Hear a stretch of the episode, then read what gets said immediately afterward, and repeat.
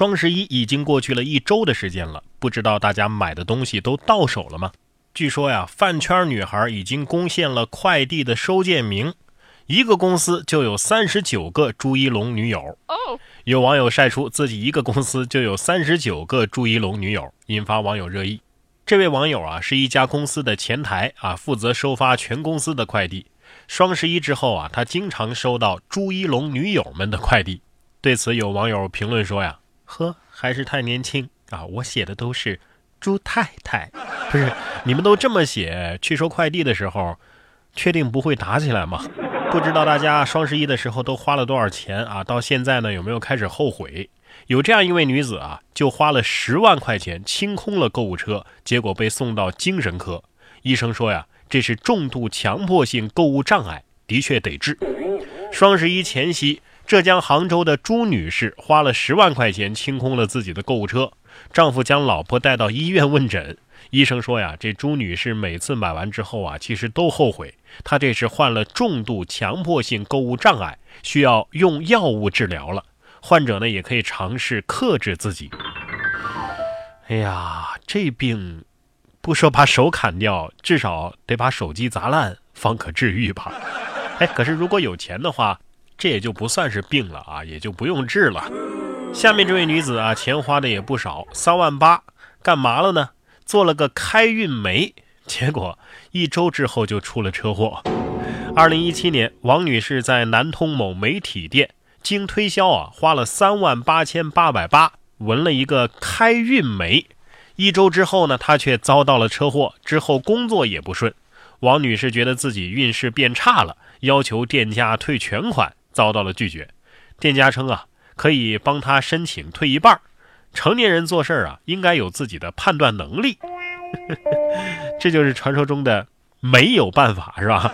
这老板也是情商不高。你应该这样说：哎，你看，你出了车祸了，还能死里逃生，这就是我们开运煤保着你呢。呃，不然的话，你可能已经撞死了。结果你却说什么成年人要有自己的判断力。你骗的不就是这些没有判断力的人吗？啊，你这种当面嘲讽目标用户的做法，应该把你法办了。不过要说运气不好啊，下面这位男子更惨，骨折刚能下地又被撞折，门牙还遭撞掉。讲起经历，他是哭笑不得。山西运城的一辆白色的轿车转弯车速过快。将一个拄着拐杖的男子给撞倒，造成其腿骨骨折，三颗牙也被撞掉。更加戏剧性的是呢，这个男子此前因为在家中不慎摔倒，已经造成一条腿骨折了。刚能下地六大锻炼，没想到又被撞骨折，他自己也是哭笑不得。这就是传说中的折上折，是吧？要不你买个彩票吧，我感觉能中。下面这间日本的旅店啊，倒是真的推出了折上折，只要八块四就可以住超低价房，但是条件是你得全程直播。日本福冈一家旅馆啊，推出超低价住宿服务，住一晚只需要一百三十日元，合人民币啊就是八块四。房间内的设施啊倒是非常齐全，榻榻米的地板、折叠床、矮桌、电视、热水壶等等都有。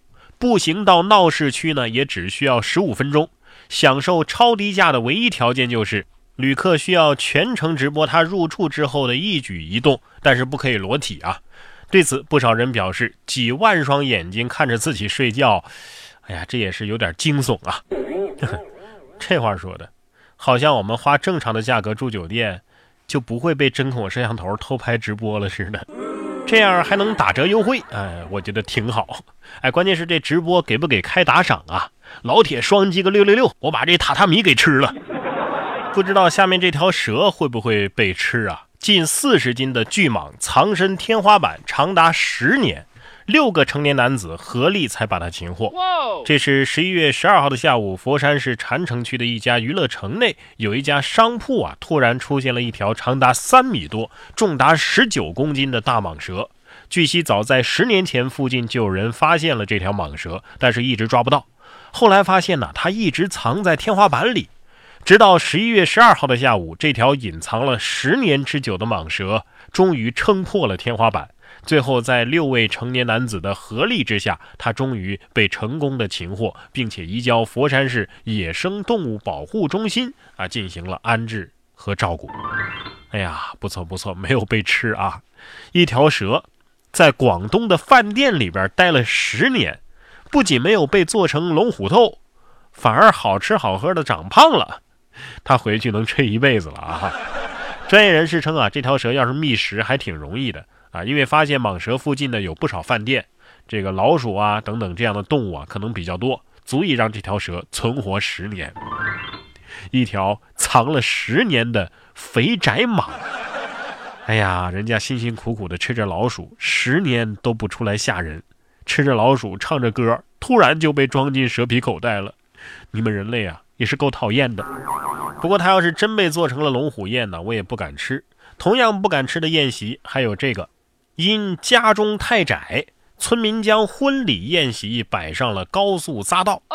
十二号，贵州安顺一个村民张师傅，他的女儿结婚啊，因为家里的这个庭院啊太狭窄了，他就把婚宴摆上了高速路的匝道。路政执法员要求其撤离，张师傅一家人则认为这是故意刁难，大闹现场。经过苦劝，张师傅才意识到安全问题，最终撤离了。现代社会嘛，什么都讲究个快，要多线程操作是吧？一边出价，那边可能就出殡了。全村吃饭，连席面都是现成的，不是？宾客真敢上高速匝道吃吗？王者路过，全村覆没，啥家庭啊敢这么玩命？难道说这是策略？